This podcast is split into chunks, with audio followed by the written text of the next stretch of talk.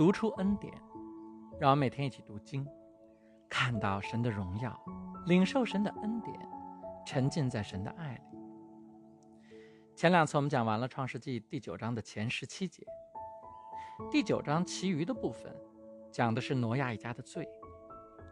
神拣选挪亚一家，并不是因为他们是完美无缺的人，相反，挪亚是酗酒的人的老祖宗。在这一段圣经中，挪亚喝葡萄酒喝得大醉，就在帐篷里脱光了衣服。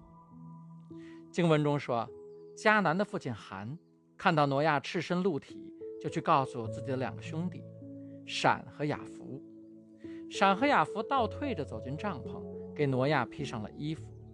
于是挪亚祝福了闪和雅弗，诅咒了韩的儿子迦南。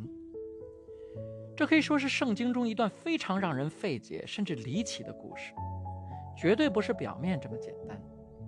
首先，韩到底犯了什么罪？看到父亲赤身露体，然后告诉兄弟们就是罪吗？但是更重要的是，即使是韩犯了罪，为什么挪亚不去诅咒韩，而去诅咒他的儿子迦南？圣经的原文有很多一语双关，说得很隐晦。综合立位记，有一种解读似乎是合理的，就是韩实际上犯了通奸罪，而迦南是私生子，所以受到了诅咒。不管我们怎么解读，圣经这一段都是在告诉我们，人没有完美的，即使是在千万人中挑选出来的挪亚一家，也有很多很多的问题。神深深的知道人的软弱。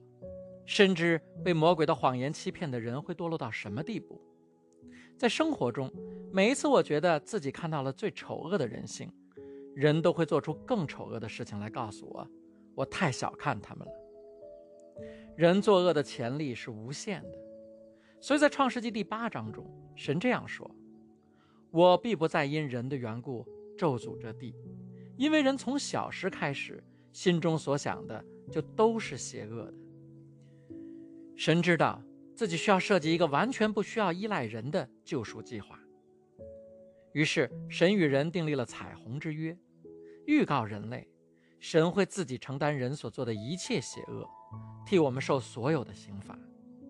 同时，神也给了挪亚五个祝福，来减缓人的堕落带来的影响。不过，人还是很快就堕落了。在挪亚的后代中，出现了一个叫宁禄的人。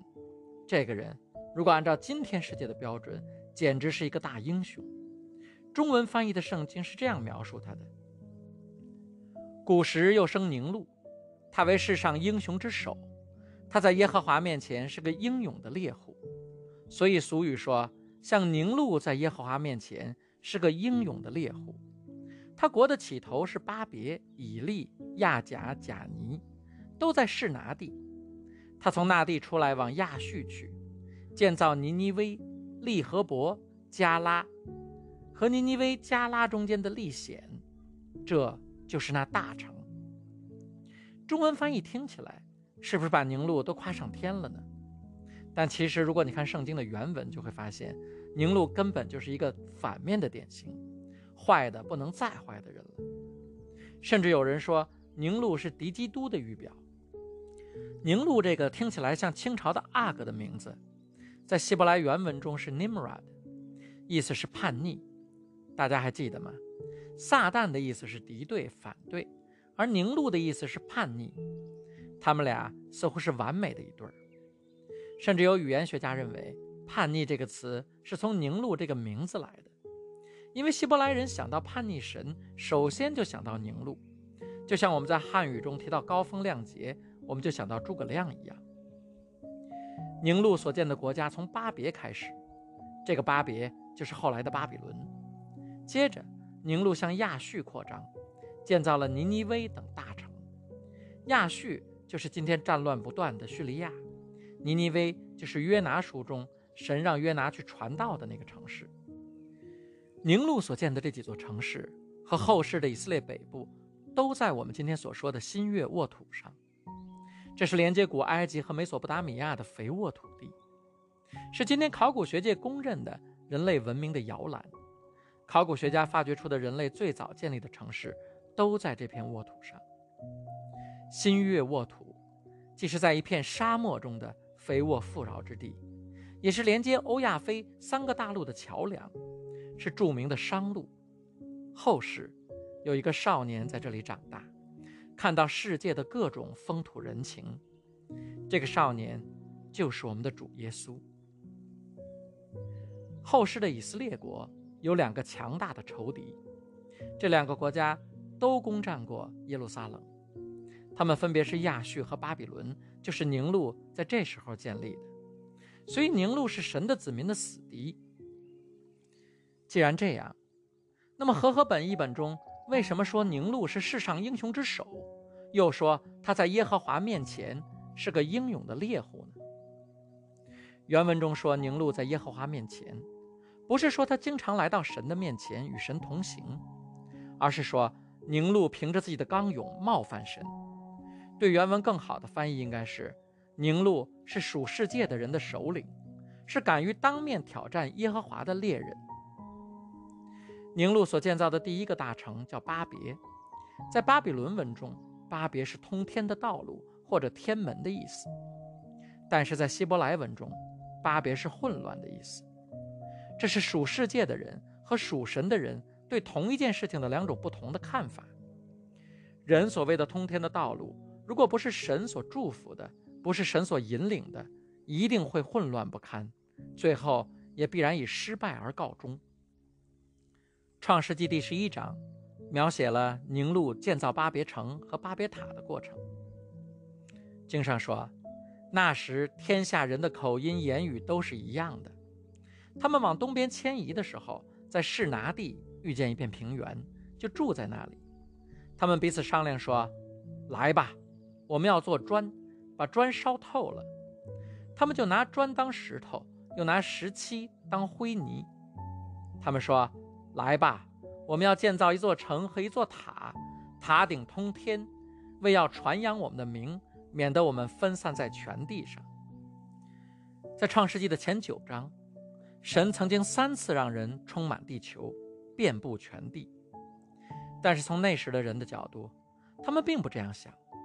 宁禄认为人不能分散，因为只有聚在一起才能获得安全感，靠人多的力量才能大有成就，才能有成就感，才能建造通天塔这样伟大的工程，让后世传扬他们的名，才能有存在感。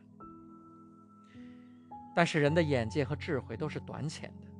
我们今天知道，地球上各种不同的资源分布在全球各地，每个地方有那个地方的矿产等着我们去开发，每个地方都有独特的农作物和动物等着我们去利用，每个地方都有独特的自然环境，有独特的美景等着我们去欣赏。这是当时的人完全想象不到的。正是因为全球的差异性，所以全球贸易在近代给世界带来了巨大的繁荣。据世界银行统计，二零一九年国际贸易总值占世界经济总产值的百分之六十点四。世界经济的一半以上都是因为人类服从上帝的呼召，遍布全球才产生的。我们今天的工业水平依赖于我们把全球各地的原材料通过全球产业链高效的整合和使用的能力。宁禄时代的经济和我们今天的经济本质上完全不同，比如说。宁禄使用的石斧和我们今天使用的鼠标，虽然形状看起来很像，因为它们都是为了方便人的手把控设计的，但是它们的制造过程却是非常的不同。一把石斧可能是一个工匠从原材料加工制造而成，但是今天可能没有人能知道任何一个鼠标从原料到成品经过了哪些人的手，因为这涉及到一个庞大的产业链。其实，当人真的向未知的世界迈出第一步之后，全球迁徙的趋势就势不可挡。在很短的时间里，当时靠着双脚和小木筏的人类就遍布了全球每一个角落。我们今天知道，人类在一万三千多年到九千多年前之间完成了伟大的迁徙。到七千年前，冰川融化，水位上涨，淹没了连接各大陆的大陆桥。出现了白令海峡、波斯湾、阿卡巴湾、英吉利海峡这些把各陆地分开的海域。这就是《创世纪》第十章所说的，在法勒的时代，大陆分开了。人类对新的土地、新的世界的探索欲望，一旦被神打开，就不可抑制。历史上世界最强盛的民族，往往是那些敢于探索新世界的民族，而闭关锁国，往往带来衰落。我国就是在汉唐兴盛的时期，开疆辟土，远赴西域，建立了丝绸之路。西班牙、英国以弹丸之地相继发展，成为世界最强大的国家，而他们也是当时探索新大陆最积极的国家。今天，我们走到了另一个极端。我们不再满足于神给我们创造的这个家园，开始把目光投射到地球之外。很多人认为探索火星可以解决人类的很多问题，并且给自己带来巨大的财富。甚至很多人认为我们未来会在很多星球殖民垦荒。以赛亚书五十五章说：“天怎样高过地，我的道路也怎样高过你们的道路，我的意念也怎样高过你们的意念。”当时聚集在中东地区的这一小部分人，受到他们认知的局限，看不到神让我们遍布地球的智慧，反而自以为聪明，要聚到一起。所以真言中说：“你要一心仰赖耶和华，不可以靠自己的聪明。”在人看来很傻的事情，往往反而是最创新、最聪明的事儿。在法老的追兵追进的时候，摩西带领以色列人走进红海中。似乎是很傻的事情。约书亚攻打耶利哥城的时候，让以色列人围着城墙转圈冲着厚厚的城墙叫喊，似乎是很傻的事情。基甸在跟米甸人作战的时候，不用刀剑，而是吹号角、举火炬，似乎是很傻的事情。耶稣甘心被人鞭打，被人钉上十字架，似乎是很傻的事情。在人看来，这些事情真的很傻，似乎只有傻子才会去做。直到红海分开的那一刻，直到城墙倒下的那一刻，直到敌人溃败的那一刻，直到耶稣基督的福音被几十亿人接受的那一刻，大的成功往往需要做看起来很傻的事情。因为当你甘心情愿去跟随神做很傻的事情的时候，神能看到你的信心，而世人能通过你。看到神的荣耀。箴言第十六章说：“人心筹算自己的道路，唯耶和华指引他的脚步。”亲爱的弟兄姐妹，当我们单凭人的智慧去做事的时候，即使看起来是合理的事情，看起来是好事儿，也可能会一团糟。建一座了不起的城市，建一座世界最高的摩天大楼，似乎不是坏事啊。